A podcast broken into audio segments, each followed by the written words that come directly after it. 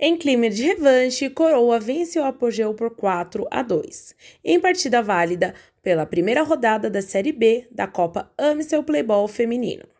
As equipes já haviam se enfrentado na fase Qualify e o Apogeu tinha levado a melhor ao vencer o time da Coroa por 1 a 0. No primeiro tempo da partida, as equipes disputaram cada minuto de jogo.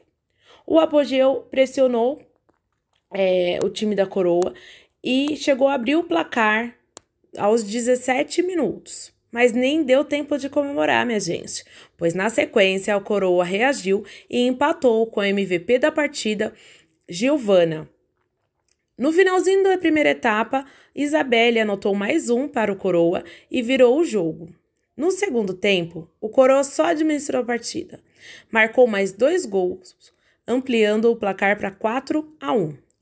O Apogeu até reagiu, marcou mais um gol, mas não foi o suficiente para impedir a derrota da equipe por 4 a 2.